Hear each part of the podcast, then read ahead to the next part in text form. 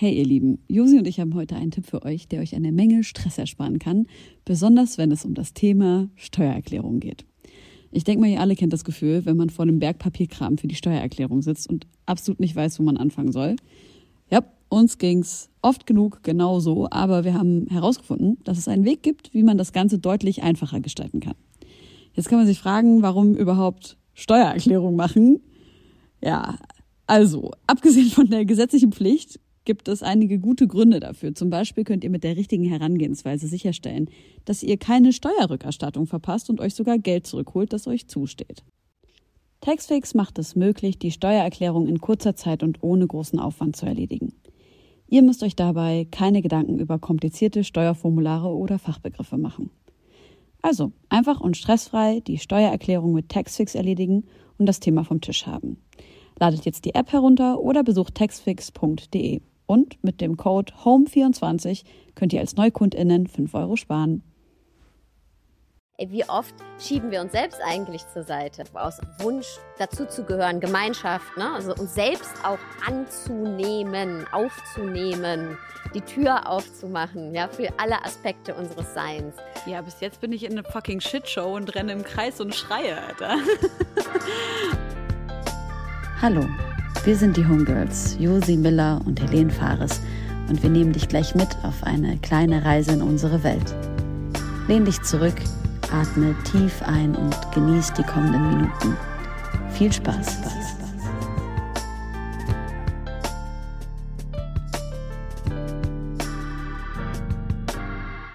habe diesen kleinen Beat hier gebaut für eine wunderbare Frau. Sie heißt Sarah Desai und ist heute unser Gast. Sie ist Spiegel-Bestseller-Autorin, Coaching für persönliche und spirituelle Weiterentwicklung und Podcasterin. Sie stand schon als junge Mutter an der Spitze eines deutschen Labels und ist auch privat sehr tief in der Musikindustrie verwurzelt. Macht euch bereit für eure Schlussentspannung. Kuschelt euch in was Warmes ein und genießt die Folge. Viel Spaß. Liebe Freunde, das ist eine für mich sehr besondere Folge, die wunderbare, tolle, wie Josi sie ja eben gerade schon ausführlich angekündigt hat, Podcasterin, Mindful Coach, Meditationslehrerin, Meditationsausbildende, Ausbilderin, everybody's everything, Heilerin. Also ich, es ist so, es ist so Quatsch, irgendwie so ein großes Ding da jetzt gerade draus zu machen, weil in allererster Linie ist die Person, die da gerade bei uns im Studio ist, meine Freundin und eine Person, die mich in den letzten Wochen sehr gehalten hat. Herzlich willkommen, Sarah Desai. Dankeschön. Danke für die Introduction und danke, dass ich hier sein ich darf. Ich habe ein bisschen rumgestammelt, muss ich ehrlich sagen. Ich dachte, das würde jetzt smoother passieren, aber das ist bei mir so ein bisschen der Klassiker. Sobald jemand da ist, mit dem ich befreundet bin, kommt nur noch Müll raus. Aber erstmal hallo Josi. Hallo. Oh. Wir müssen an der Stelle vielleicht kurz dazu sagen, aufgrund der Umstände, die sich in meinem Leben in den letzten drei Wochen ergeben haben, bin ich jetzt zu Hause, also in Leipzig. Ich bin zugeschaltet. Josi und Sarah sitzen zusammen bei uns in den Circle Studios in Berlin. Und ja, wie geht's euch denn? Also ich muss sagen, mir geht's gut. Ich habe es gerade schon erzählt. Ich habe heute den Tag ausnahmsweise mal wieder mit Yoga gestartet und zu einer richtigen Yoga-Class. Ich habe mich mit Tamara getroffen heute früh mit Tam und wir sind immer in der gleichen Ecke in dem Fitnessstudio und heute hatte der Teacher einen Pudel mit und das war Nein. natürlich mein Glückstag, weil alles, wovon ich träume, ist Yoga mit Tieren, ja, Yoga ja. mit Ziegen, Yoga mit Hunden und es war so witzig, der Hund hat dann die ganze Zeit, während der Lehrer sehr seriös bleiben wollte, hat der Hund ihn die ganze Zeit angefickt. Und wir sitzen alle da im dreibeinigen Hund, sollen sie die Kontenance bewahren und der Hund bumst und bumst den, sein Härchen an, in die Achsel, leckt ihn überall an, immer wieder am Arm und er so, und schwippt ihn so weg und kann aber nichts sagen, weil er sich gar nicht aus der Ruhe bringen lassen wollte. Und ich sitze da, ich habe Tränen geweint und versucht, alles zu unterdrücken, irgendwie keinen fahren zu lassen und alles in meinem Körper zu behalten, was drin bleiben muss. Ähm, aber wir, war, wir waren aufgelöst. Ey, das war, war die schönste Yogastunde, die ich je hatte, weil immer wenn ich aus dem Down Dog wieder vorgeguckt habe, hat der Hund an einer anderen Körperstelle sein Härchen angebimst. Oh, es war großartig. Das erinnert ja, mich an dieses buddhistische Gleichnis. Ich glaube, Mike, jetzt, wenn das jetzt direkt schon so kommt, also Curse, der Ehemann von äh, Sarah, der hat mir mal dieses buddhistische Gleichnis erzählt von dem irgendwie so ein Mönch, der eine Katze hatte und immer wenn die Mönche meditieren wollten, kam die Katze und ist so um die herumgeschlichen. Und das hat die Leute natürlich aus der Meditation gebracht, sodass sie halt immer über Jahre hinweg diese Katze an einen Baum gebunden haben. Und das war dann irgendwann halt so dieses, ja, wenn meditiert wird, dann muss halt vorher die Katze an den Baum gebunden werden, damit sie halt niemanden stört. Und irgendwann mal ging es halt weiter und weiter und weiter und niemand wusste mehr, warum binden wir jetzt eigentlich die Katze an den Baum, aber es ist halt einfach Tradition geworden. Und dann ist irgendwann mal die Katze gestorben und dann hieß es, wie sollen wir denn jetzt weiter meditieren, wenn wir gar keine Katze haben, die wir an einen Baum binden können. Und Sehr äh, furchtbar. dieses Hinterfragen, Hinterfragen von so Traditionen, das fiel mir gerade ein. Aber wie sollen wir denn jetzt eigentlich Yoga machen, wenn äh, der Pudel nicht da ist, um die Achsel des Initiators zu ficken? Ja. Ah, das war. Ja, das war mein Tageshighlight bis jetzt, bis ich euch getroffen habe. Wie geht's euch? Ja, okay, ey, da kann ich nicht mithalten. Was soll ich denn da? Ich habe heute Morgen Donut gegessen. Das ist alles, was ich sagen kann. Ich habe ausgeschlafen und. Ähm, Hast du ein Ritual zum Morgen? Nee, gar nicht. Hm. Ehrlich gesagt, gar nicht. Das fragen mich viele, weil es ja auch oft so propagiert wird, ne? So die Morgenroutine und klar, ne, unser Geist ist irgendwie offen morgens und äh, ist ja auch gut mit so einem guten Spirit in den Tag zu starten. Aber ich muss sagen, ich bin froh, wenn ich einfach klarkomme morgens. Und ich stehe auf meistens ähm, oder einer von uns und mache Frühstück für unseren Sohn. Der ist zwar schon 18, aber er sagt auch mal, ey, du kannst auch liegen bleiben, Mama. Ne? Aber ich würde mir echt, oh, ich weiß nicht, ich würde mir irgendwie so räudig vorkommen, wenn sich das Kind fertig macht für die Schule und man selber pennt weiter. So, weißt du? So, deswegen, nee, stehe ich auf, mach Frühstück. Genau, das ist gerade so mein Ding. Und ich habe so entdeckt für mich, richtig gute Sandwiches zu machen. Mhm. So, ja, das ist so meine neue, mein neues Ding, richtig gute Sandwiches zu machen. Das, das ist meine Morgenroutine. Also habe ich doch eine. Schläfst du mit äh, Handy im Zimmer? Ja. Ja, also ich muss dazu sagen, alles, von dem man sagt, ja. Äh, man soll es nicht machen. Ähm, Mache ich. Gut. Das reicht mir schon. Ey, ich, finde das halt so schön, ich finde das so schön, weil man erwartet ja von Menschen in Anführungszeichen wie dir, die Lehrerinnen und Schülerinnen für das Leben, im Leben, für Achtsamkeit und so weiter und so fort sind, so that you have your shit together und dass du alle Dinge richtig machst, von denen man so sagt, dass sie gut sind für einen und so. Aber ich finde das gerade bei dir so schön, dass es halt nicht so realitätsfern ist. Weil ich glaube, es ist total wichtig für uns alle auch zu sehen, so, ja, du kannst irgendwie versuchen, in deine Mitte zu kommen und trotzdem immer noch mit den gleichen Dingen strugglen, mit denen alle strugglen, wie eben zum Beispiel Social Media Abhängigkeit oder dem Wunsch, dass man auf Instagram irgendwie eine bestimmte Zahl erreicht, wenn irgendwas passiert und so weiter und so fort. Und ich finde, das macht dich so nahbar. Ich möchte aber zusätzlich zu dem, was ich jetzt vorhin schon gesagt habe und zusätzlich zu dem, was Josi im Intro gesagt hat, äh, würde ich dich bitten, nicht zu sagen, wer du bist, weil wer du bist, das werden wir im Verlauf dieser Sendung wahrscheinlich erfahren, aber zu erzählen, was du machst und vor allem aber auch, warum, und das ist ja hier ein Musikpodcast eigentlich, die Verbindung zur Musik bei dir so ja präsent war in deinem Leben und vielleicht auch immer noch ist. Mhm. Sehr gerne. Also vielleicht vorweg gesagt, ich wollte schon immer mit Musik arbeiten. So, das war immer mein Ding, das war immer mein Wunsch. Und da gab es für mich auch kein, okay, ich mache irgendwas anderes. Ich wusste damals noch nicht, wie das aussieht, weil als ich Abi gemacht habe, da gab es jetzt noch kein Studium mit Musik. So, gab es nicht. Genau. Und irgendwann bin ich halt in der Musik gelandet. Und für mich war das immer so, also ich habe ja hinter den Kulissen gearbeitet, im Bereich Management, dann aber auch ähm, im Labelbereich. Ähm, für mich war das immer so, dass ich, das, dass ich mich gern in den Dienst von, von anderen Menschen stellen wollte ja, in, in die Vision auch von jemandem anderen.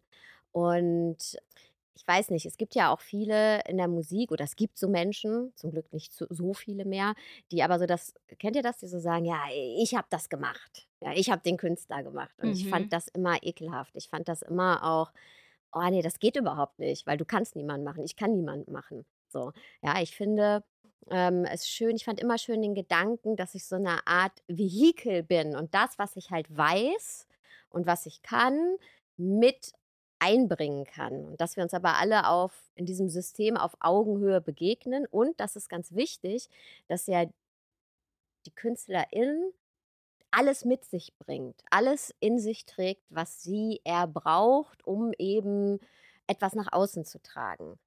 Und wir drumherum stellen uns in den Dienst und haben vielleicht auch in Bereichen wie Marketing und so weiter nochmal ein anderes Know-how, einen anderen Blick. Ja, auch mhm. im Bereich ANA ist es ja auch so, ne? Aber wir helfen ja, oder wir, wir stellen uns in den Dienst, helfen ist sogar auch das falsche Wort, damit unser Gegenüber das, die eigenen Ressourcen und Fähigkeiten und auch diese ganz eigene Persönlichkeit nach außen tragen kann, ohne dass es sich falsch anfühlt oder gemacht anfühlt. Ja? Mhm. Und das ist letztendlich auch, was ich jetzt in meiner Arbeit tue. Nicht nur für MusikerInnen, sondern für Menschen, egal welchen Beruf sie haben. Ja? Es ist auch, das ist mir ganz wichtig zu sagen, ich bin nicht jemand, mich braucht niemand. Ja, es ist auch so eine Guru-Mentalität, die jetzt so in dieser ganzen spirituellen und Coaching-Szene rumgeht. Ja, und ich zeige dir, wie es geht.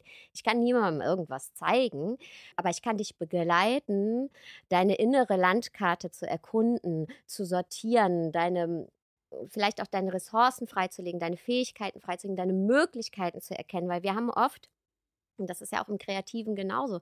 Ja, wir haben oft so einen Tunnelblick, weil klar, wenn ich irgendwie Tage, Wochen, Monate an einem Song zum Beispiel arbeite, dann hilft mir manchmal der Blick von außen. Mhm. So.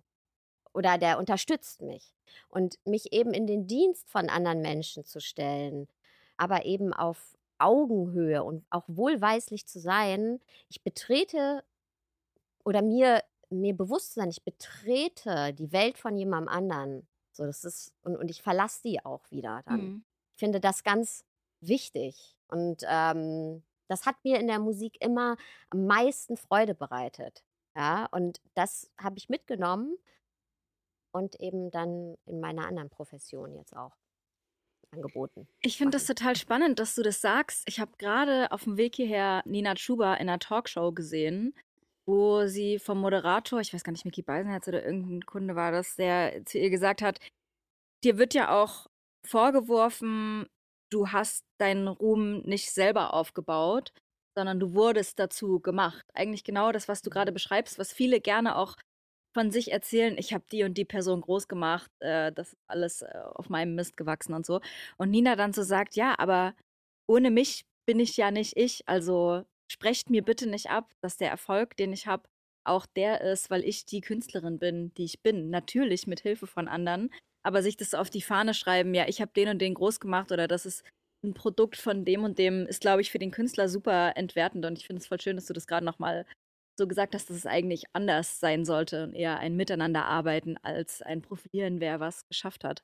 Vor allem ist es ja immer eine Teamleistung. Also es gibt ja keinen einzigen Artist, zumindest keinen, den ich kenne, der in Deutschland oder die in Deutschland erfolgreich ist, die wirklich sagen kann, von A bis Z habe ich alles alleine gemacht. Und warum sollte man auch? Es ist doch total schön, ja. Dinge gemeinsam zu schaffen. Aber zu sagen, so, ich habe diese Person gemacht, würde ja bedeuten, dass du das auch hundertmal wiederholen könntest. Warum hast du denn dann nicht hundertmal die gleiche Person oder den gleichen Erfolg und so weiter und so fort? Das hängt an dieser Person, über die wir da sprechen. Und wir müssen da auf jeden Fall drauf schauen, dass es vor allem Frauen sind, denen genau das ja. unterstellt wird. Dankeschön. Genau, das ist auch das nächste Thema. Mhm. Und vor allem auch selbst wenn du alles alleine machst, bist du ja trotzdem inspiriert von deiner Umwelt. Also du hast nie wahrscheinlich irgendwas alleine geschafft, sondern es ist immer auch ein, ein Ergebnis von all dem, was du gesehen und gelernt hast. Und deshalb ist dieses, ja, du machst jemanden nach oder hey, hast du gehört, der und der hat dich irgendwie kopiert, denke ich mir so, ja, aber ich habe doch dann auch mal jemanden kopiert. Also alles ist doch ein Ergebnis dessen, was wir konsumiert haben. Und ja. Ich finde spannend. halt ähm, grundsätzlich, ne, ob es jetzt die Musik in der Musikindustrie ist oder äh, Gesellschaft oder in anderen Bereichen, in denen wir uns bewegen, wir bewegen uns immer in Systemen. Ja, keiner von uns ist raus aus einem System genommen. Ja, wir sind immer Teil eines Systems. System Familie, System Partnerschaft, System äh, Musik, äh, System Label, System Gesellschaft, whatever. Und da zu gucken, okay, wie kann ich meinen Beitrag in der Rolle, die ich jetzt gerade in diesem System habe, leisten? Ich habe Mhm. in einem System in meinem Job einen anderen Beitrag und eine andere Rolle als zum Beispiel zu Hause in meiner Familie. So. Und wie kann ich meinen Beitrag mit meinem Know-how, mit dem, was ich weiß, bestmöglichst für das System und in diesem System leisten? Und da aber auch, und das finde ich, muss auch gesagt werden, die Person, die eben dann hinterher an der Front steht, das auch mit zu berücksichtigen. Ne? Also zum Beispiel für mich war das was ganz Neues, als ich angefangen habe, Bücher zu schreiben. Ja, Mhm. Als ich ein Buch geschrieben habe, mein erstes, habe ich gedacht so, boah, ja, Mann, ich brauche kein Management. Ich habe das ja Jahre für andere gemacht. Ich mache das selber für mich. Ja? Aber dann zu merken, hey, nee, das funktioniert so nicht, weil ich kann nicht mich aufs Schreiben konzentrieren und bei mir geht es ja auch um sehr viel innere Prozesse. Ich habe in meinem ersten Buch meine persönliche Geschichte auch ausgebreitet, also auch sehr viel innere Prozesse und dann reingehen und sagen, ja, aber hier, liebes Produktmanagement oder lieber Verlagsleiter, ich will hier äh, mehr Vorschuss und ich will das an Marketingbudget und ich will, dass wir eine Auflage von so und so viel gleich drucken, ja, das funktioniert nicht. Und ähm, da auch zu merken, was das für ein Gefühl ist, zu wissen, hey, was ich da jetzt rausgebe, daran wird mich auch die Welt bewerten. Und egal wie sehr ich mich jetzt mit mir schon beschäftigt habe, das macht was mit mir. Das heißt, in dem Moment war ich das erste Mal the person on the front line. Weißt du, und das wird oft vergessen, was wir da auch mit, was jemand, der sich nach vorne stellt, in dem Sinne, oder dann die KünstlerInnen, ja, auch im, im Musikbereich, dass ey, wenn es scheiße läuft und nicht so, wie man sich gewünscht hat, da wird Mhm. keiner sagen, ja, hey, das Label, ja, sondern das wird die Person ausbaden müssen, so und da eben auch eine Achtsamkeit für zu haben, dass die Person sich wohlfühlen Mhm. muss damit, ja, was und, und das kann nur aus ihr kommen, Ja. mit dem sie sich wohlfühlt. Das Mhm. ist eben dieses eigene sowieso, was man mitbringen muss Ja. und tut auch. Mhm. Du hast gerade über Parallelen in der Musikindustrie und zu deinem Job jetzt angesprochen. Und nun ist es ja in der Musikindustrie meistens so, oder auch eine Sache, die irgendwie kritisiert wird, ist das sehr profitorientierte System dahinter. Das ist trotzdem, es ist eine Marktwirtschaft, die muss aus den KünstlerInnen meistens den maximalen Profit rausholen. Für Underground-KünstlerInnen wird es immer schwieriger, Geld zu generieren. Hast du das Gefühl, auch da gibt es in diesem Coaching-Bereich ähnliche Parallelen. Also ich meine, wir müssen alle Geld verdienen, ne? Das, das sehe ich auch komplett. Aber manchmal, wenn ich mich mit dem Thema beschäftige, und ich würde sagen, ich bin recht offen, fühle mich aber von wenig abgeholt manchmal, äh, hast du das Gefühl, da gibt es auch Parallelen in Bezug darauf, dass es Leute gibt, die da so ein bisschen krass die Kuh melken und andere, die das vielleicht mit mehr Herz machen, aber nicht die guten Marketingstrategien haben und dabei vielleicht ein bisschen untergehen. Also weißt du, was ich Mhm, meine? mhm. Ich weiß absolut, was du meinst. Ja, ohne dass ich jetzt irgendwas bewerten möchte. Ja. Aber ich glaube, man muss sehr wohl auch unterscheiden, was ist ein Online-Business? Und zwar nur ein Online-Business. Und was nimmt sich, behilft sich Marketingstrategien, um eben daraus einen Beruf werden zu lassen und damit auch seinen Kühlschrank voll machen zu können. Hm. So, und das ist ein Unterschied. Und da sind wir auch wieder bei den Parallelen, die ich eben angesprochen habe. Was ma machst du falsche Versprechen? Drückst du jemandem deins auf? Ja. Ja. weil dann ist es kein Coaching in dem Sinne. Ja, oder es ist auch keine gute Begleitung, wenn ich jemandem etwas von mir aufdrücke und sage so, ich, I, I got the recipe. Hm. So, ja. Und trotzdem, klar, müssen die Leute ja auch von dir erfahren. So, und es ist eben ein zweischneidiges Schwert und da muss man immer wieder bei sich selbst einchecken, womit fühle ich mich wohl und wie möchte ich arbeiten. Ich weiß, dass das damals ein Riesenthema für mich war, als ich angefangen habe, meinen Podcast zu machen und dann auch mit Instagram angefangen habe und ich gedacht habe, ja, okay, aber das ist ja nur eine Selbstdarstellung, da rede ich, da sieht man ja die ganze Zeit mich. Und dann war ich auch bei meinen LehrerInnen, die zum Teil dann 90 waren und in ihrer Robe da saßen und die gesagt haben, ja, aber was machst du denn, wenn du uns nicht, wenn du nicht zu unseren Teachings fahren kannst? Mhm. Dann habe ich gesagt, ja, dann mache ich das Facebook Live an. Ja, und sehr, exactly. Und solange du dir aber diese Fragen noch stellst, ist alles okay.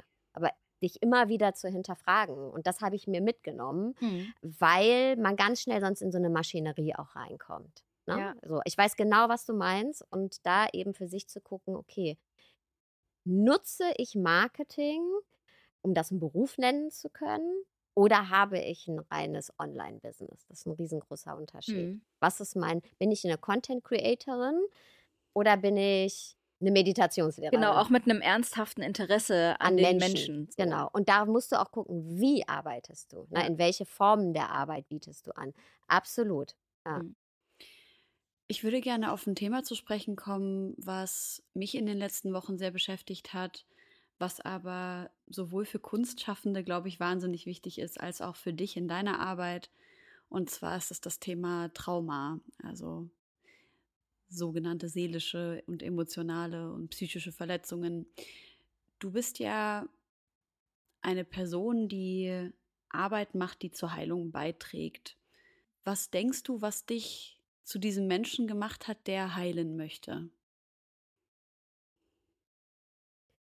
Die eigene, die eigenen Erfahrungen, das eigene Hinterfragen, die eigenen Prägungen und Konditionierungen. Und wenn wir sagen heilen, dann müssen wir auch vorsichtig sein. Ne? Was ist so, was ist das überhaupt? Und darf man das überhaupt benutzen, dieses Wort? Ja, an mein, zum Beispiel in meiner Position. Ich finde es auch ein su- super schönes Wort. Aber wie gesagt, gerade wenn man jetzt nochmal das in Betracht zieht, was du gesagt hast, Josi, muss man sehr vorsichtig damit sein. Ne? Vielleicht nennt man es lieber Begleiterin in dem Moment. Ja? Und wir alle haben, ey, wir alle haben unsere Erfahrungen im Leben gemacht und manche von uns haben ungünstigere Prägungen und schon allein auch Ausgangsvoraussetzungen als andere. Bei anderen gibt es andere Formen von Traumata aber wieder, die nicht weniger verheerend sind oder sich nicht weniger festgesetzt haben in uns. So. Und wir alle sind ja erwachsene Menschen, würde ich mal sagen, die diesen Podcast hier hören und ja, haben Erfahrungen gemacht, haben Konditionierungen erfahren, haben Prägungen erfahren, haben ähm, auch die Ängste unserer Eltern erfahren und so weiter und so fort. Uns wurde ganz viel gespiegelt. Daraus haben wir unser eigenes gemacht, haben Annahmen geformt über uns selber, über die Welt. Und damit laufen wir durch die, ja, durch unser Leben und da ist ganz viel Konfusion und oft auch Schmerz. Und oft merken wir auch, boah, ich komme immer wieder an die gleichen Punkte irgendwie in meinem Leben und drehe mich im Kreis. Und vielleicht gibt es noch irgendwie einen, eine, eine andere, einen anderen Weg. Ja.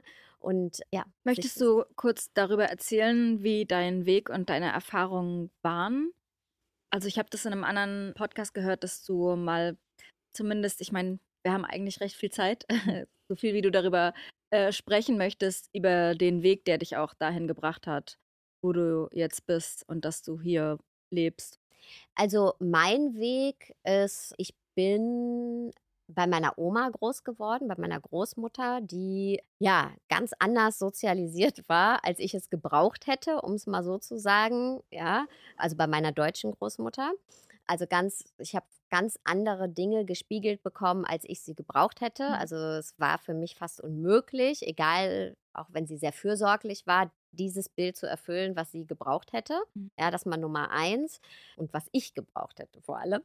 Und dann, ja, war mein Leben eigentlich ganz normal. Dann gab es einen Schicksalsschlag. Dann war ich mit meinem Sohn, ich war äh, sechs Jahre oder fünf Jahre alleinerziehend und wir, wir, wir waren dann quasi in einer fremden Stadt und da, da musste ich dann Hartz IV beantragen, was überhaupt nicht schlimm ist, aber was natürlich, also äh, junge Mutter, alleinerziehend, arbeitslos mit Hartz IV-Hintergrund, da checkst du halt alle Boxes, weißt Mhm. du? So und dieses Gefühl von, ich bin irgendwie anders, ich gehöre nicht dazu, das reicht nicht, wie ich bin, Mhm. das wird dir da ja sehr klar dann in Form von einer Akte, äh, sage ich mal, präsentiert und eben dem, was dir gespiegelt wird. So, da ist auch egal, was du vorher gemacht hast und was du alles kannst und wer du bist. So, du bist Mhm. einfach eine Statistik. So. Für mich aber das Spannende war, hm, ich habe dann nochmal meinen Master gemacht, eben im Musikmanagement und habe dann auch ja, angefangen, eben in der Branche zu arbeiten, was auch nicht so einfach war, weil mir nämlich Mhm. keiner einen Job geben wollte, weil ich ein Kind hatte. Und mir das die Leute auch gesagt haben, so unter der Hand. Ne? Also äh, die, die, die, die Qualifikationen hast du alle, aber ja, wir können Oh, halt. das macht mich gerade so wütend. Das ist wirklich so, das haben mir sogar die, die, die, die Personalabteilungen unter der Hand gesagt. Und ich habe for free angefangen zu arbeiten. Und Ja. hinterher hatte ich dann so kleine, ich habe für Fahrhot Lizenzabrechnungen gemacht und äh, für Neka Sachen gemacht und dann habe ich Veranstaltungen auf die Beine gestellt und ja, dann habe ich angefangen irgendwie mhm. Assistant und Management zu machen und dann bin ich da so reingewachsen und dann erst habe ich einen Job bekommen mit einer Festanstellung. So, because people could see, ah ja, die schafft das irgendwie mit Kind, was natürlich der totale Quatsch ist. Ja. So. Was aber für mich am interessantesten war, dass als ich dann echt auch tolle Jobs hatte, kreative Freiheit und Du warst auch noch mal ein bisschen auf Weltreise. Genau, das war nämlich mhm. danach. Mhm. Ich habe dann irgendwann gekündigt, ja, und so dieser Klassiker. Also dann war auch schon Mike in unserem Leben und dann haben wir gesagt, komm, ey, wir, wir nehmen das Kind aus der Schule und reisen mal. So dieser absolute Klassiker. Der absolute Klassiker? Nein, der Klassiker von, wenn Leute, wenn, lest dir mal so Geschichten durch, wenn Leute sagen, hey, und ich habe dann irgendwie alles hinter mir ja, gelassen ja, okay, und dann ja. bin ich in die Welt gezogen, so, so ja, okay. äh, so diese äh, Make it or break it Stories, die ich alle scheiße finde übrigens. ähm, deswegen erzähle ich das so der absolute Klassiker in Anführungszeichen. Und dann, ne, wo reisen die Leute hin? Nach Bali, ja, waren wir da auch. Ich fand es auch nur scheiße da. und es liegt aber nicht an Bali. Und äh, wir sind dann auch schnell weitergereist. Und auf jeden Fall saß ich dann da an diesen schönsten Orten der Welt, wir waren noch an anderen Orten auch, mit, mit Blick auf Meer, aufs Meer und ich habe mich einfach immer noch so gefühlt wie damals bei meiner Großmutter, wie damals beim Jobcenter, wie, ja, weil dieses Gefühl eben nicht zu reichen, nicht zu genügen, das geht viel, viel, viel tiefer mhm. und das ist eben nicht wegen einer Kündigung oder wegen einer Trennung, das wird getriggert dadurch. Aber dieser Survival-Modus, ne, ich muss jetzt hier wieder, äh, das, ich kann mir das gar nicht leisten, ich bin gar nicht frei genug, gut genug, um das jetzt hier zu machen. Das, das geht viel, viel tiefer. Und das ist auch so ein bisschen meine Story. Und da wurde es auch interessant, ne, zu sehen, so, hey, okay, ähm, ich kann, ich weiß, ich kann mir irgendwas im Außen erschaffen, aber wie will ich denn da durchnavigieren? Mhm. So. Und ja, und das ist eben, ich glaube, wir alle haben da so unsere Themen. Und damals auch, als ich nochmal studiert hatte, ne, und, und auch mit Kind oder als ich versucht habe, einen Job zu kriegen oder dann auch einen Job bekommen habe, da habe ich auch schon angefangen, eben mit Meditation und diesen ganzen Dingen, weil es ist für mich eben nicht Wellness, ja, wenn ich irgendwo angekommen bin und dann ein bisschen Zeit für mich habe und kurz vorm Burnout stehe und dann kann ich es mir leisten und mache ein bisschen Wellness. Und ich glaube, da, Josi, ist auch deine Frage nochmal so rein. Das ist ja auch eine kapitalistische Sache. Ne? Das ist ja hier, ey, du brauchst halt deine fancy Yoga-Pants und du brauchst irgendwie am besten, musst du auch irgendwo hinreisen und dann muss alles auch total deine tolle, weiß ich nicht, Yogamatte, die irgendwie mhm. special ist. Eigentlich, nein, du brauchst gar nichts. Ne? Du brauchst nur dich. Und ich habe damit angefangen tatsächlich in den Zeiten, als ich auch gar nichts hatte. Und das hat mir so viel, also es hat mir Dinge einfach eröffnet, was nicht heißt, dass ich dann keine Probleme mehr hatte. So, ja. Also ja. diese, diese Trigger, wie ich es ja gerade beschrieben habe, die haben mich ja trotzdem gecatcht. Ja. Und das ist eben so ein Ding, glaube ich, ey, das Größte, was ich gelernt habe für mich selber, ist so weg von, ey, ich weiß es, ja, ich weiß, wie ich bin, ich weiß, wie es ist, ey, ich habe alles gecheckt, sondern hin zu, ey, könnte es sein, ja, mhm. könnte, da kann immer noch mal was darunter liegen und das eben auch in jedem Beruf, in dem wir auch Menschen begleiten, weg von unseren Annahmen. Ne? Wenn ich mit jemandem arbeite und das auch wieder egal, ob es jetzt in der Musik ist oder ob ich Menschen eben anderweitig begleite, ja, mich wirklich auf jemanden einzulassen und nicht meine Konzepte abzufeuern, während die Person noch redet und eigentlich schon so zu wissen, meine mhm. Annahmen zu formen und meins drüber zu stülpen weil, weil das ist alles das Bekannte. Ja, das ist alles, das ist vorgefertigte Konzepte. Sondern den Raum zu eröffnen für, okay, was liegt denn da drunter? Weil, weil da ist dann auch Potenzial. Mhm. Wie bist du denn mit dieser Erkenntnis umgegangen, dass du da sitzt an den schönsten Orten der Welt und merkst, hm. da ist Schmerz in dir? Ich meine, ich möchte nicht allzu sehr aus dem Nähkästchen plaudern, gerade mit dem, was bei mir gerade los ist, aber nur um mal so ein bisschen den Anfang zu erzählen. Ja, das Erdbeben in Syrien, der Türkei und eben Syrien als meine Heimat hat ja schon sehr, sehr viel losgetreten. Und das war ja auch, ähm, war ja auch diese Zeit, Sarah, in der äh, du mich so liebevoll begleitet hast. Und jetzt in Folge darauf sind einfach so viele ja, schwierige Dinge in meinem Leben passiert, die dafür gesorgt haben, dass ich verstanden habe, da ist, da ist ganz viel, was ich anfassen muss, wenn ich, ähm, wenn ich aus meinen Strukturen, die mir das Leben so schwer machen und die mich so viel Schmerzen erleiden lassen, ausbrechen möchte. Was war dein Weg aus diesem Schmerz heraus? Hm, also ich würde sagen, ich bin immer noch auf dem Weg. So, es ist äh, a lifetime thing. Aber der größte Step ist, mich kennenzulernen und ehrlich Dinge anzuschauen und nicht wegzudrücken. So, nicht mich reparieren zu wollen, nicht mich fixen zu wollen, sondern die Dinge da sein zu lassen. Ne? Und das ist halt eben auch etwas, was uns so propagiert wird heutzutage. Ja, komm, hier hast du deine drei Tipps für deine schnelle Heilung und mhm. dann ist alles wieder gut. So.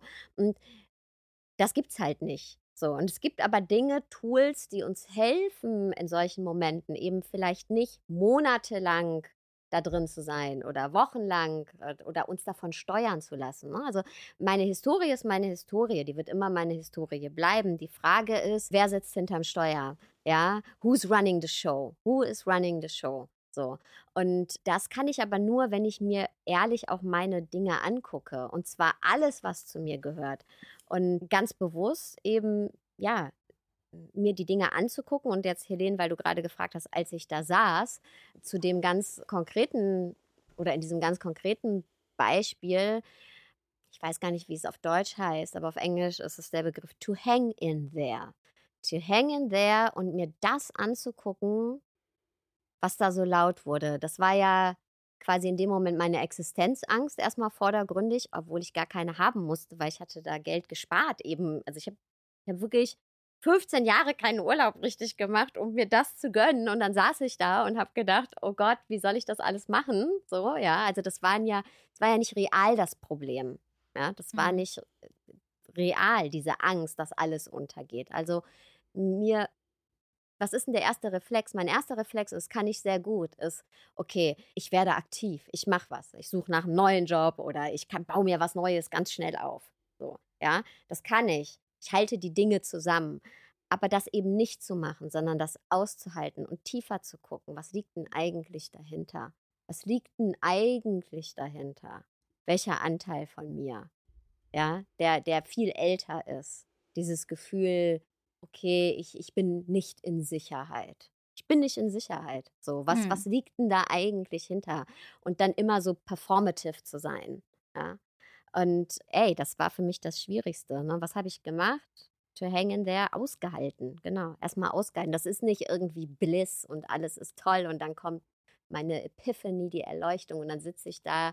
Das war nicht schön, aber hinterher wurde es schön. Es war auch nicht die ganze Reise eben nicht schön, aber es hat schon auch gedauert und es kommt auch immer wieder und ich, oder es kam immer wieder und sich aber diese Zeit zu nehmen, weil was wir sonst machen oder ich, ja, ist eben, okay, ich fixe es. Ich gucke, dass ich in Sicherheit bin. Ja, ich, ich suche mir schnell was Neues. Mhm. Und jetzt bei mir war es halt der Job, aber es kann auch irgendwas anderes sein. Ne? Ich verfalle in irgendwelche Muster, ich, ich lenke mich ab, was auch immer. Es ist irgendwas, was uns eben dieses Gefühl von Sicherheit gibt.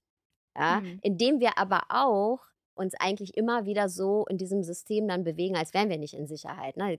Kommen wir mal auf ganz praktische Beispiele.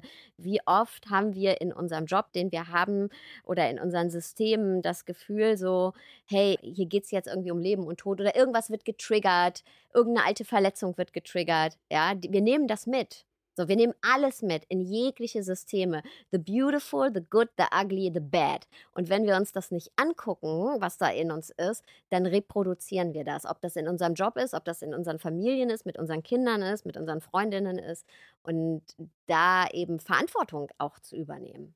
Wie, wie soll man sich das angucken? Genau, also für mich ist jetzt gar nicht ja. unbedingt die Frage, so wie soll man sich das mhm. angucken, weil für mich ist so dieses, mhm okay, ich sehe jetzt zum Beispiel, Mensch, den ich liebe, tut etwas und das tut mir auf eine Art und Weise weh, die unverhältnismäßig krass und stark ist. Und dann erkenne ich, okay, das kommt vielleicht aus dieser und dieser Umstandssituation aus meiner Kindheit oder vielleicht auch nicht nur einer Situation, sondern immer wiederkehrender Probleme, wie zum Beispiel bei mir mein Mobbing in der Schule. Und, und dann erkennt man dieses Problem. Und das ist für mich so ein bisschen die, dieses Thema, was ich, wo ich, wo ich finde, dass so die klassische Gesprächstherapie so an ihre Grenzen kommt, weswegen ich es auch so schön finde, Gesprächstherapie mit so Coaching und auch anderen Heilansätzen irgendwie zu, mm, zu verknüpfen. Aber man kommt halt dann an dieses Trauma und ich sehe das und ich schaue das dann an und, und dann? Was macht man dann? Was hast du denn gemacht bisher? Ja, bis jetzt bin ich in einer fucking Shitshow und renne im Kreis und schreie, Alter.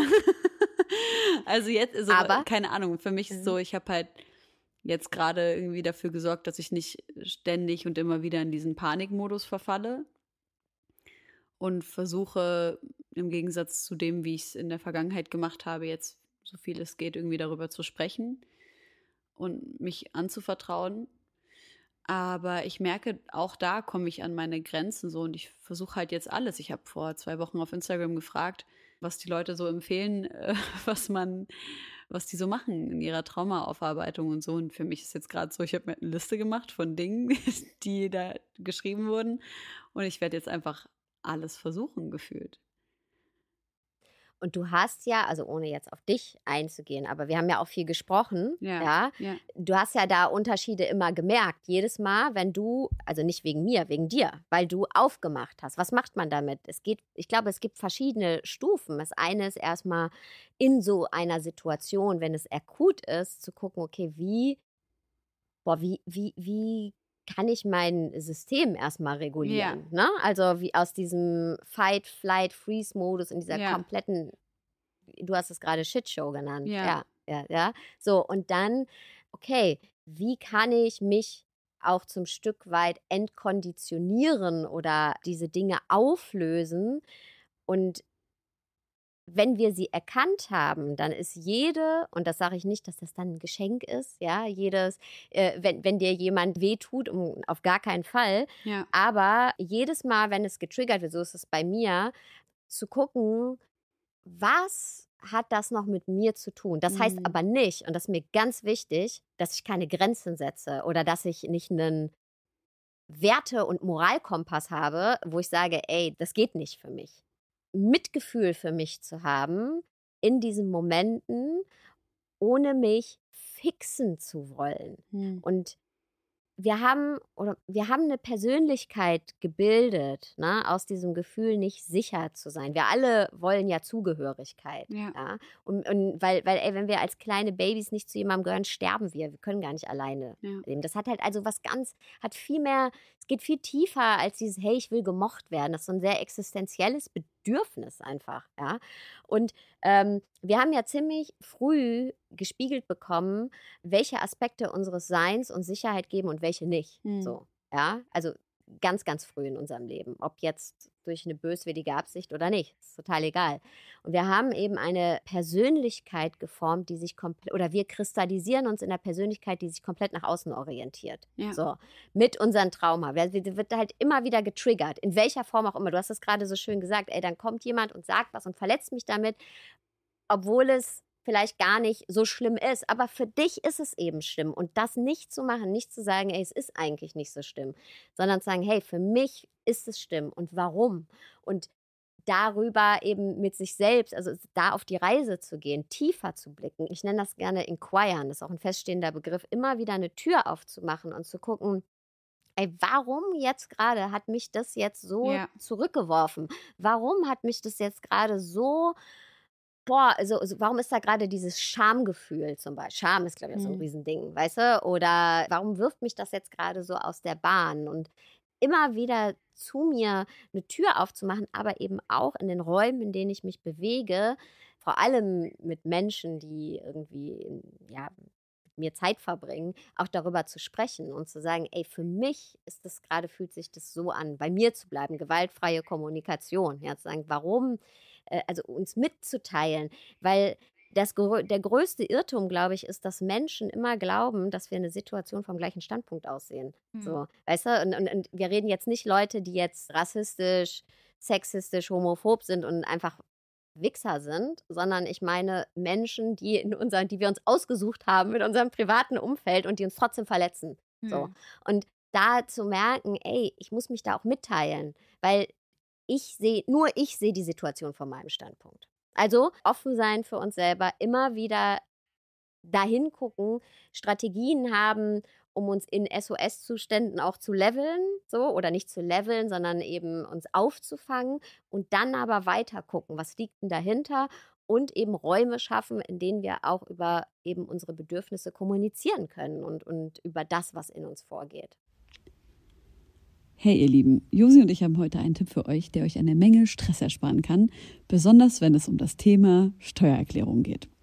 Ich denke mal, ihr alle kennt das Gefühl, wenn man vor dem Berg Papierkram für die Steuererklärung sitzt und absolut nicht weiß, wo man anfangen soll. Ja, uns ging's oft genug genauso, aber wir haben herausgefunden, dass es einen Weg gibt, wie man das Ganze deutlich einfacher gestalten kann. Jetzt kann man sich fragen, warum überhaupt Steuererklärung machen?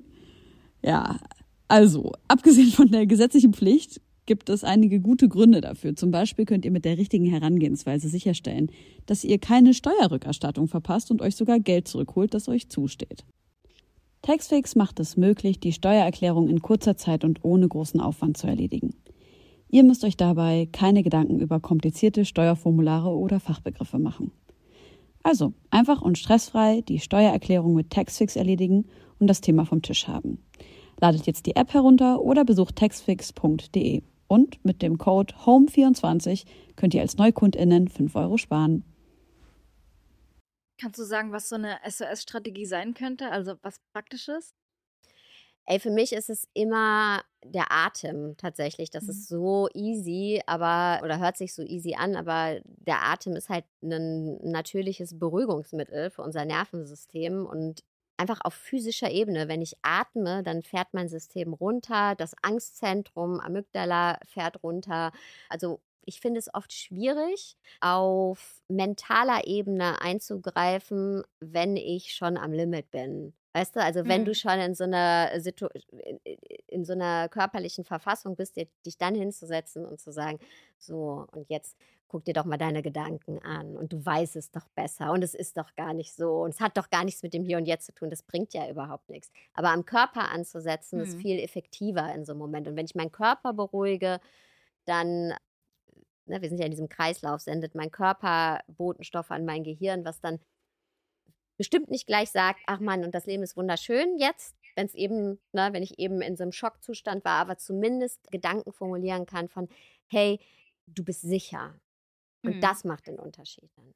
Ich muss ganz ehrlich sagen, dass das für mich gerade in dieser Zeit, in der es so extrem akut und sehr, sehr schlimm war in den letzten Wochen, wo ich auch gar kein Gespür für meinen Körper hatte, nicht mehr essen konnte und so, dass das für mich ganz schwierig war, mich über meinen Körper zu regulieren. Und ich habe ja, ich mache das ja generell ganz viel zu versuchen, Dinge über den Atem zu regulieren. Es ist ja diese Faustregel, einfach immer zwei Sekunden länger ausatmen, als man eingeatmet hat und automatisch schießt der Parasympathikus los und wir, wir, wir entspannen unser Nervensystem. Aber so, ich habe irgendwie vor allem in dieser so sehr, sehr schlimmen Zeit die Erfahrung gemacht, dass das bei mir zum Beispiel gar nicht geholfen hat. Und was mir zum Beispiel total geholfen hat, ist den Fokus einfach ganz wegzulenken von allem, was bei mir ist und einfach nur zum Beispiel einer anderen Stimme, wie deiner Stimme zum Beispiel zu folgen. Ich weiß nicht, ob du dich erinnerst an den einen Abend, wo ich dich so wahnsinnig aufgebracht angerufen habe und du dann einfach geredet, geredet und geredet hast und ich dann einfach irgendwann mal gesagt habe, so ich bin jetzt so unglaublich müde und ich aber auch Gott sei Dank einfach endlich müde geworden bin so und einfach mhm. schlafen mhm. konnte, weil ich nicht mehr so, auch wenn du nicht über irgendwas anderes gesprochen hast, du hast ja über mich und meine Situation gesprochen und darüber, wie ich irgendwie oder an welchen Dingen ich auch Halt finden kann, was sicherlich auch nochmal so ein anderer Approach ist als das, was du im Coaching machst, weil wir als Freundinnen miteinander sprechen. Aber ich finde das so, ich fand das auch für mich selber so eine krasse Erfahrung, auch als Person, die ja anderen so gerne Ratschläge gibt darüber, wie kannst du durch Depressionen durchnavigieren, wie kannst du durch Panik durchnavigieren oder posttraumatische Belastungsstörungen und und ich diese Dinge auch alle schon gemacht habe, aber noch nie in dem Ausmaß, in dem es jetzt da war und in dem es jetzt aufgekommen ist und ich einfach sagen kann, ja, ganz viele Dinge, von denen man sagt, dass sie eigentlich funktionieren, wie zum Beispiel atme länger aus, als du eingeatmet hast oder dusch doch einfach mal schnell kurz, um in deinem Körper so einen Schockzustand auszulösen und dann äh, bist du wieder irgendwie bei dir und so. Das sind Sachen, die bei mir in 90 Prozent der Fälle in meinem Leben funktioniert haben, aber jetzt, wo es so richtig schlimm war, ich gar keine Chance hatte und ich sage das irgendwie in dieser, oder ich habe das Bedürfnis, das so zu sagen, weil ich das Gefühl hat, ich habe mich so alleine gefühlt damit, dass ich dann auf einmal mit all dem Wissen, was ich habe, sowohl über das Gehirn und über die menschliche Psyche, keine Möglichkeit mehr hatte, mich selber zu regulieren. Und wie wichtig es ist, in diesen Momenten zu sagen, so, ich nehme jetzt alles, was an Ressourcen außerhalb von mir ist, ähm, und versuche daraus irgendwie Kraft zu schöpfen oder irgendwie eine Ruhe zu finden oder irgendwie zu mir zu kommen, bis ich genug Kraft habe, mich selber wiederzuhalten. Weil wir sagen so viel so, und das ist ja auch dieses, du hast ja vorhin auch diesen Kapitalismus angesprochen. Mit diesem Kapitalismus kommt dieser Individualismus und kommt dieses, wir müssen uns selber heilen. Wir vergessen, wie wichtig Gemeinschaft für Heilung ist. Freundschaft, Familie, in welcher Form auch immer, um Halt zu geben, dass da jemand ist, der sagt, bitte, iss ein Löffel Zucker, so dass du wenigstens heute irgendwas in dir hast, dass da irgendjemand ist, bei dem du weißt, ich werde geliebt und das nicht immer nur so eine Floskel ist, ich werde geliebt oder du bist liebenswert als Mantra. Und wir weggehen von diesem, es ist, also ich weiß, dass es natürlich der Ansatz ist, dieses alles ist in uns, alles, was wir brauchen, ist in uns. Und ich will aber sagen, so manchmal ist es halt nicht da und wir brauchen andere Menschen. Äh, sowieso. Also das ist sowieso, also danke, dass du das auch sagst, weil das ist äh, also immer wenn wir das Gefühl haben, auch, oder ja, nach Hilfe fragen. Ja, und ich meine jegliche Form von Hilfe, ob es jetzt eben die Gemeinschaft der Familie ist, die Gemeinschaft von Freunden ist, äh, ob es professionelle Hilfe ist, ja. Wir müssen nicht alles aus uns herauslösen. Und ich glaube, das ist, und auch da eben zu sehen, welche Form von Hilfe brauche ich jetzt gerade? Hm. Und da eben auch nicht vor zurückzuscheuen und eben nicht zu denken, ich muss alles aus mir heraus alleine lösen. Langfristig ist es immer so, dass jegliche Form natürlich uns in eine Form von Selbstwirksamkeit bringen soll. Also dieses, ähm, äh, also äh, auch wenn wir jetzt auf äh, Familie gehen oder Freundschaften, ne, dieses Gefühl von, hey, ich glaube an dich, so, ja, ein Gefühl von, ja, von Selbstwirksamkeit. Aber natürlich, und das, was du eben auch gesagt hast, nochmal mit, hey, ich habe dann Freundinnen, Familie, die sagen, die da sind.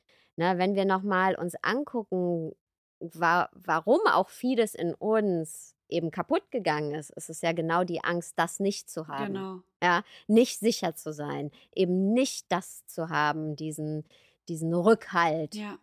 Und das, deswegen liegt da auch ganz viel Potenzial für Heilung.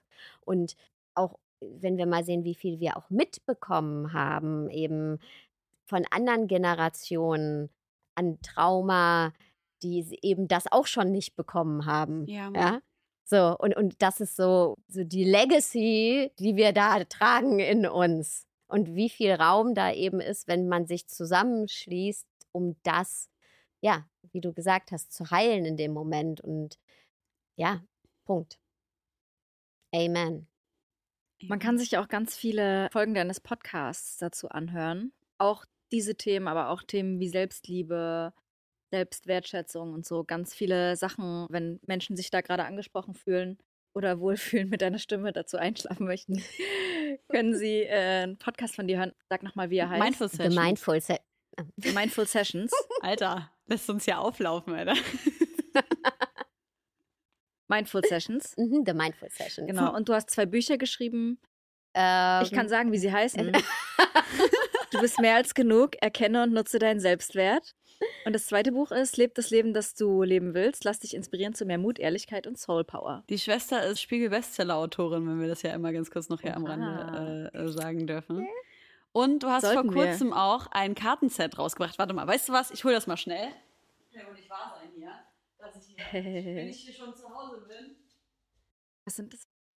Das sind 52 Karten. Vorne ist immer eine Inspiration und hinten Affirmation. Mhm. Und auch da ein, ein Umdenken. Also es ist gar nicht so, hey, es ist jetzt alles immer easy peasy, sondern zum Beispiel eines, je rauer sich das Leben anfühlt, desto sanfter bin ich zu mir. Also mhm. eben, ne, so in so einem Moment, wo wir eigentlich so denken, oh, jetzt muss ich sehen, okay, vielleicht kann ich auch einen anderen Umgang mit mir finden für einen Moment. Das hier sind diese Superpower-Karten. Ich habe damit letztens eine so, also Mhm. ich habe damit sehr viele schöne Erfahrungen gemacht und letztens eine richtig miese. Und zwar, Ich hab- will die miese. Ich, ich habe einen Morgen, äh, eine Nacht richtig schlecht geträumt und am Morgen meine Freundin angerufen, meine engste Freundin Naomi und ich habe dann irgendwann mal diese Karten rausgeholt und dann habe ich mit ihr das eben so gemacht, so dass ich einmal so durch die ganzen Karten durchgehe und sie einfach irgendwann mal Stopp sagen soll. Und dann habe ich ihr eine Karte gezogen und das hat ihr richtig gut getan. Und das hat sie so gerührt, dass sie auch geweint hat. Und dann habe ich gesagt, so, und jetzt ich. Wie gesagt, ich habe die Nacht davor einen richtig schlimmen Albtraum gehabt und dann war so, alle deine Träume können wahr werden. Und dann so, aber das stand halt irgendwie vorne drauf. Ich weiß jetzt leider nicht mehr genau. Ich weiß, was du meinst. Der, äh, nicht alle deine Träume werden wahr, sondern äh, du verdienst all die Träume, die du in deinem Herzen versteckt hältst. Okay, Ja, das genau. war natürlich äh, dann für deine Das war Situation. wirklich richtig. Ich war so, und dann habe ich, und dann stehen ja, also vorne steht ja, vorne steht ja sozusagen die Affirmation drauf und hinten stehen ja, ja, im Prinzip so weitere Affirmationen, die zu dieser Grundaffirmation passen. Richtig? Ja, Genau. Und auf jeden Fall war das dann so vorne das mit dem, mit dem Traum und dann hinten, was ich das, dafür tun kann, damit meine Träume wahr werden. Und ich war so, das war die schlimmste Nacht einfach. Ich will auf gar keinen Fall, dass auch nur einer dieser Träume wahr wird. Und äh, ja, aber wir können das doch jetzt äh, mal machen, Josi. Ich gehe hier mal durch diese ja Karten jetzt hat durch. Josi richtig Bock, ey, Hier. nach der Ankündigung. Doch, du hast es, ey. Ach so, genau. Soll ich. Stopp sie sagen oder hast du gefunden. was für mich Wenn- rausgesucht? Wenn ich, Ja. wenn ich meine Träume genauso ernst nehme wie meine Ängste, bekomme ich ein neues Leben geschenkt. Und meine Träume waren literally die ganze Nacht nur meine Ängste. Und dann, ich glaube an meine Träume. Ich lasse meine Träume wahr werden. Schön. So, Ich ziehe gut, eine. Josi. Ich gehe jetzt hier einfach einmal drüber und du sagst Stopp. Stopp. Was ich sehe, hängt davon ab, nach was ich suche. Mhm. Hinten drauf steht, ich lasse die Vergangenheit los und richte meinen Blick auf all das Schöne, das mich noch erwartet. Ich erkenne das Positive in jeder Situation und ich richte meinen Blick auf das Gute in meinem Leben, denn das Gute ist immer da. Ja, da ist jetzt der Sinn und Zweck, dass ich das als Affirmation für mich nutze. Du kannst dich, genau, du, du kannst es als Affirmation nutzen, du kannst dich einfach davon als Inspiration Mhm. mit in den Tag nehmen. Es geht gar nicht darum, vielleicht ist es auch nochmal wichtig zu sagen, Affirmation, ich hatte ganz lange auch ein Problem damit, mit diesem überhaupt dem ganzen Ding, weil ich gedacht habe, naja, so, so simple ist es nicht. Ne? Mhm. Und ist es auch nicht. Aber unser Gehirn funktioniert oder legt ja Erinnerungen ab in Form von Bildern. So. Und um, wenn wir so ein, wir können so einen Aktenschrank vorstellen und da sind die Akten mit Bildern drin. Und umso mehr ich diesen Aktenschrank öffne, umso eher oder umso reibungsloser funktionieren die Scharniere und mir springt quasi das Bild schon entgegen. Und meistens sind wir eben auf unsere sorgenvollen, schmerzhaften Gedanken, Bilder ausgelegt, weil Ja. es eben unser Negativity Bias ist, so die Tendenz unseres Gehirns, ne? Ja. die negativen Dinge mehr in den Fokus zu richten. Und es geht bei den Affirmationen darum, eben zu sehen, okay, ich kann auch ein Umdenken haben. Das heißt nicht, dass ich die anderen Sachen nicht habe. Das heißt nicht, dass ich nie wieder irgendwie einen schlechten Gedanken habe, sondern ich habe eine Wahlmöglichkeit, vielleicht nur für eine Sekunde in diesem Moment. So. Ja. Darum geht es. Ey, ich habe mich auf jeden Fall im Rahmen meiner Angststörung viel mit Affirmationen, Meditationen und so beschäftigt. Und glaube auch, dass man die Gedanken oder das, das, das eigene Befinden steuern kann durch Dinge, die man denkt und auch durch Dinge, die man äh, ausspricht. Aber genau, ich hatte, glaube ich, einfach so einen Punkt, wo es mir bei den Angstattacken gar nicht geholfen hat. Und dann, also es kann auch dabei eigentlich nicht Natürlich so richtig nicht. helfen. Äh, Genau. das muss man das auch so ein bisschen immer sagen dazu. Ne? eingeredet, als ich da Mhm. ähm, mich intensiver damit beschäftigt habe und ähm, auch viele Podcasts dazu gehört habe und so.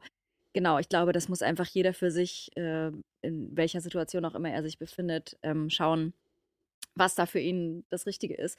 Aber ich glaube auf jeden Fall auch, es ist ja auch bewiesen, dass man Sachen umstrukturieren kann im Gehirn, indem man versucht, sich positivere Sachen sagen. Absolut. Und trotzdem. um diese Negativspirale ja, zu durchbrechen. Und es sind aber Genau. zwei komplett, also es ist das eine, ist nicht, ich kann nicht, wenn ich eine Angststörung habe, äh, mir jetzt ein genau. Affirmationskartenset Kann ich holen mir und 50 sagen, Mal sagen, dass ich keine Angst so, habe. das Ja. ist natürlich Bullshit. Und das ist auch ganz wichtig, das immer zu sagen. Und trotz alledem, es kann, es kann zeitgleich oder es kann irgendwo mal vielleicht unterstützen, dich als Inspiration an einem bestimmten Moment in deinem Leben begleiten. So, Mhm. ja. Und natürlich können, ja, ne, es ist ja auch bewiesen, dass wir, wie du gesagt hast, das Gehirn eben reorganisieren können und so weiter und so fort. Und trotzdem ist, kaufst du dir nicht ein Affirmationskartenset und du kaufst ja auch kein Self-Help-Book und bist deine Angststörung weg oder alle deine Trauma sind weg, weil du irgendwie jetzt was für dich erkannt hast. Und das ist ganz, ganz, ganz wichtig,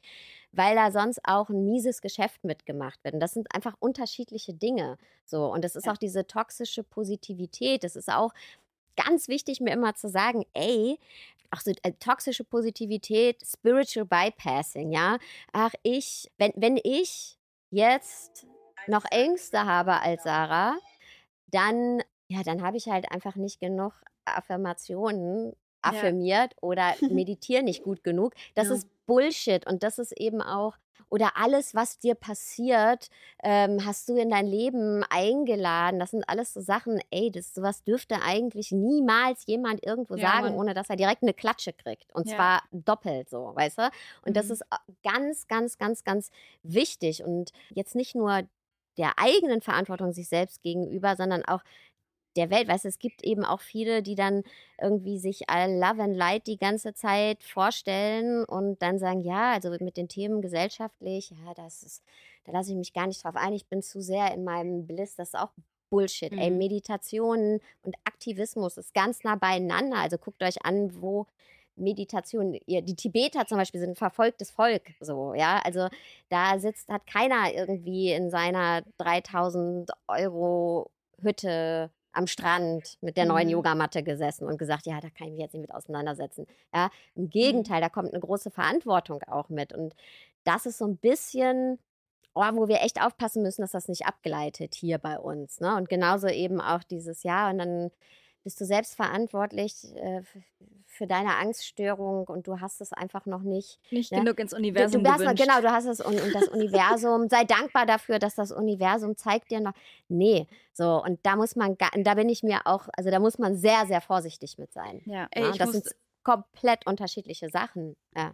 Das ist so krass, weil auf der einen Seite steht das, was du gerade sagst, was wir immer dazu sagen müssen. Auf der anderen Seite steht aber scientific proof, also empirische Beweise dafür, dass wir, wenn wir an Heilung glauben, sogar so einen Scheiß wie Krebs heilen können, so.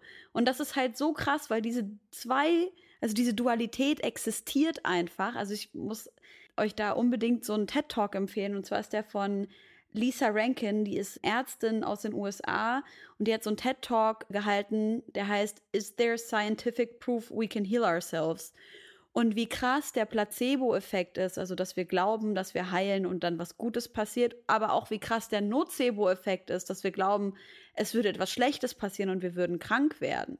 Und ich habe damit irgendwie so, also natürlich kann das nicht einfach so weggehen. Und da sind auch viele weitere Faktoren, wie zum Beispiel das Gefühl, dass jemand, der sich mit Heilung auseinandersetzt, sich um einen kümmert, wie wichtig das ist, wie wichtig auch das ist, was ich vorhin angesprochen habe, dass Gemeinschaft da ist, um einem in der Heilung zu begleiten und so. Und das finde ich alles so bahnbrechend einfach, wenn es darum geht, so wie können wir uns, wie können wir uns heilen?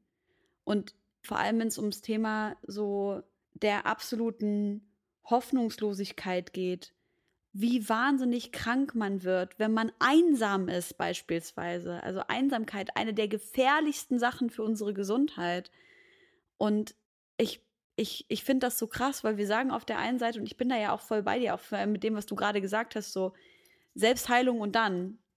Ja, Selbstheilung ist wichtig, damit du dann was für deine Community machen kannst. Selbstheilung ist wichtig, damit du dann was ein besserer Mensch sein kannst für diese Welt, nicht nur für dich selber. Zumindest ist das so auch ein wichtiger Approach, den ich habe so.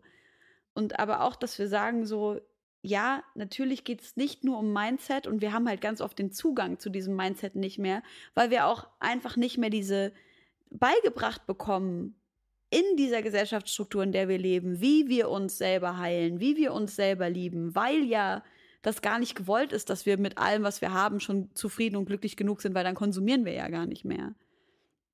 Da gebe ich dir voll recht, aber ich glaube, man kann jetzt nicht stehen lassen, dass Krebs durch genug Heilungsglauben geheilt werden kann. Das ist, das, das ist, das kannst du komplett recherchieren. Es ist einfach so. Es werden es, wär, es wird Krebs teilweise behandelt mit Placebo-Medikamenten. Wenn der, wenn der Patient genug dran glaubt, dann funktioniert's. Es ist völlig fucking crazy. Josi, du weißt ja, ich bin die absolut größte Liebhaberin der Wissenschaft. So, ich habe ein wissenschaftliches Studium hinter mich gebracht und mir ist es so, so wichtig. Und das war aber einfach was so, it blew my mind. Und natürlich, ich sag ja nicht, dass man nicht sich behandeln lassen soll gegen Krebs, ist ja gar keine Frage. Und es heißt ja auch nicht, dass irgendwie ein Mensch jetzt daran schuld ist, wenn er an irgendetwas erkrankt, weil er einfach nur ein falsches Mindset hatte. Nee, das geht ja auch damit einher, was wir für psychische Vorbelastungen haben oder was wir vielleicht von unseren Vorfahren mitgebracht haben. Aber das, was ich da gerade sage, dass du weißt genau, ich würde niemals irgendwie sowas in der Art, weil ich das auch, das ist natürlich auch gefährlich. Ich würde das niemals einfach so sagen. Es ist einfach empirisch bewiesen. Hm. Ja, also ja, beschäftige ich mich mit. Ich finde es nur, also als jemand, der selber ein Familienmitglied an Krebs verloren hat, super schwer zu akzeptieren, daran zu denken, dass sie es vielleicht nicht genug geglaubt hat oder da so. Da bin ich ganz du? bei dir. Also, ist bei mir genauso. Ja. Zu 1000 Prozent bin ich da bei dir. Es ist einfach, es ist einfach, und aber es geht ja nicht nur darum, so nicht genug geglaubt daran geglaubt zu haben, sondern vielleicht auch nicht genug diesen Care bekommen zu haben oder auch einfach nicht die Fähigkeit gehabt zu haben, körperlich, es war zu aggressiv hm. oder was auch immer. Das heißt ja auch nicht jeder Krebs kann davon geheilt ja. werden. Und diese Studien sind ja auch so super limitiert. Aber es gibt halt eine Studienlage dazu und das finde ich einfach hm. so verrückt. Deswegen, so, wir, so sehr wir natürlich auch sagen, so es darf nicht die ganze Zeit so dieses, wir müssen unsere Meditation und unsere Glaubenssätze und so ähm, in den Fokus stellen. So sehr wir das sagen, müssen wir auch dahin schauen, dass es einfach wirklich wichtig ist und wirklich was verändern kann mhm. in allem, was wir tun. Ich ja. glaube auch, also, also da würde ich mir jetzt auch gar nichts anmaßen, was, ne, da, da jetzt irgendwie einzugreifen, aber ich glaube oder ich sehe es ja auch bei mir selber und ich, ich glaube, dass eben schon der Glaube und eben Meditation und sich eben nicht nur der Glaube daran, sondern dass eher dieses Bewusstsein, ja, dieses Bewusstsein für mich selber, dieses mich kennenlernen, was ja auch was mit Zugehörigkeit zu tun hat, weil ey, wie oft schieben wir uns selbst eigentlich zur Seite, ja, wir aus Wunsch dazu zu gehören, Gemeinschaft, ne? Also uns selbst auch anzunehmen, aufzunehmen, die Tür aufzumachen, ja, für alle Aspekte unseres Seins und eben genau diese Gemeinschaftsaspekt. Ich glaube schon eben, also für mich hat das alles verändert. Und trotzdem, und vielleicht kann das parallel bestehen, ist es eben, wie soll ich sagen, wenn jetzt jemand mit einem gebrochenen Bein zu mir kommt, kann ich dem auch nicht sagen, nur du meditierst jetzt und dann wird alles, dann ist dein gebrochenes Bein wieder, dann kannst du wieder laufen. Ja? Ja. So, das sind halt zwei verschiedene Dinge.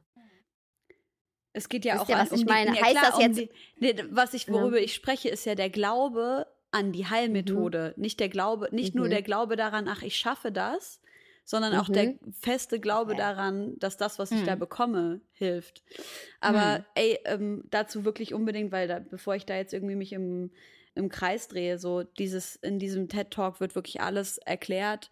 Und ich möchte noch mal an dieser Stelle darauf hinweisen, so wenn ihr die ganzen Sachen, also die zwei Bestseller-Bücher von Sarah, aber auch dieses Kartenset von Sarah haben wollt, dann geht doch einfach mal auf saradesai.de. Das könnt ihr checken. Wir verlinken euch das auch in den Show Notes.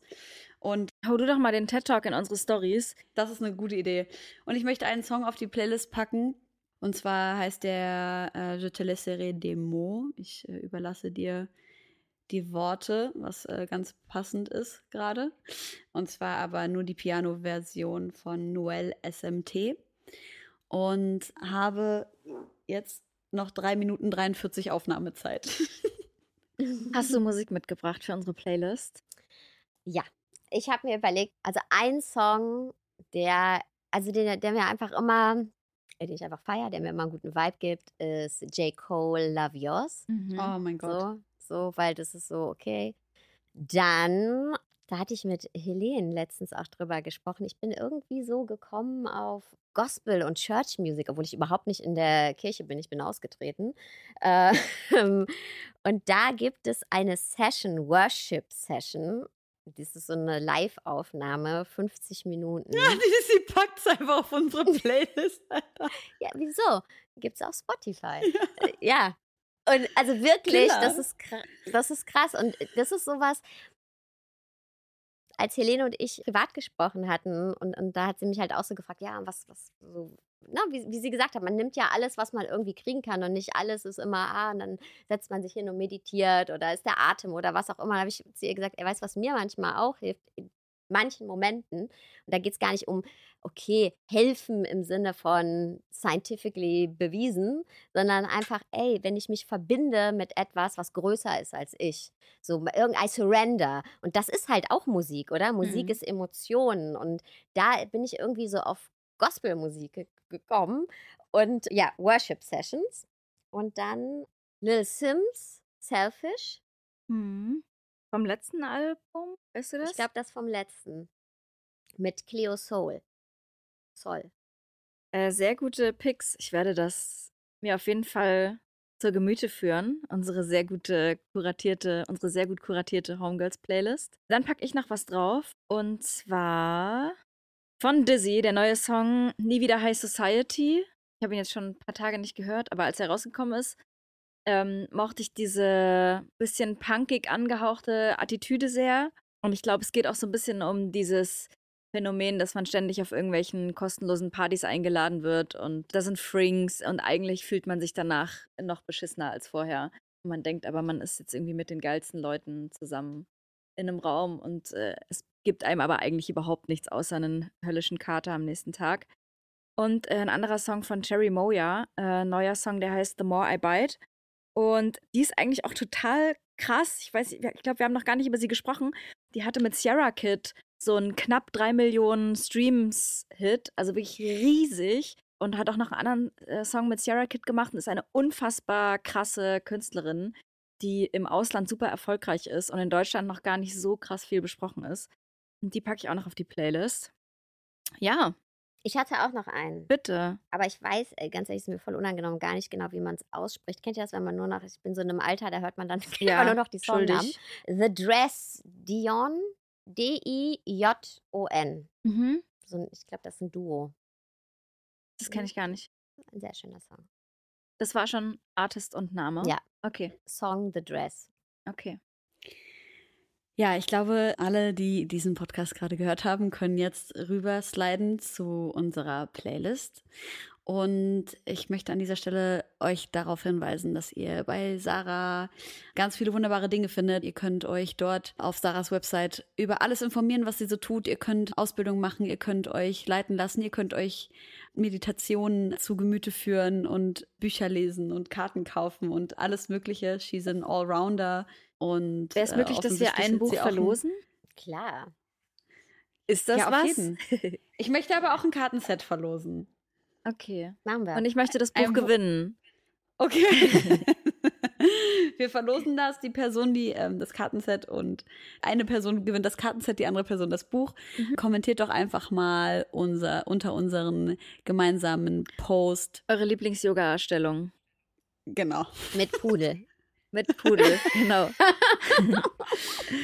Vielen Dank, liebe Sarah, dass du am Start warst. Äh, ich hoffe, wir sehen und hören uns ganz bald wieder.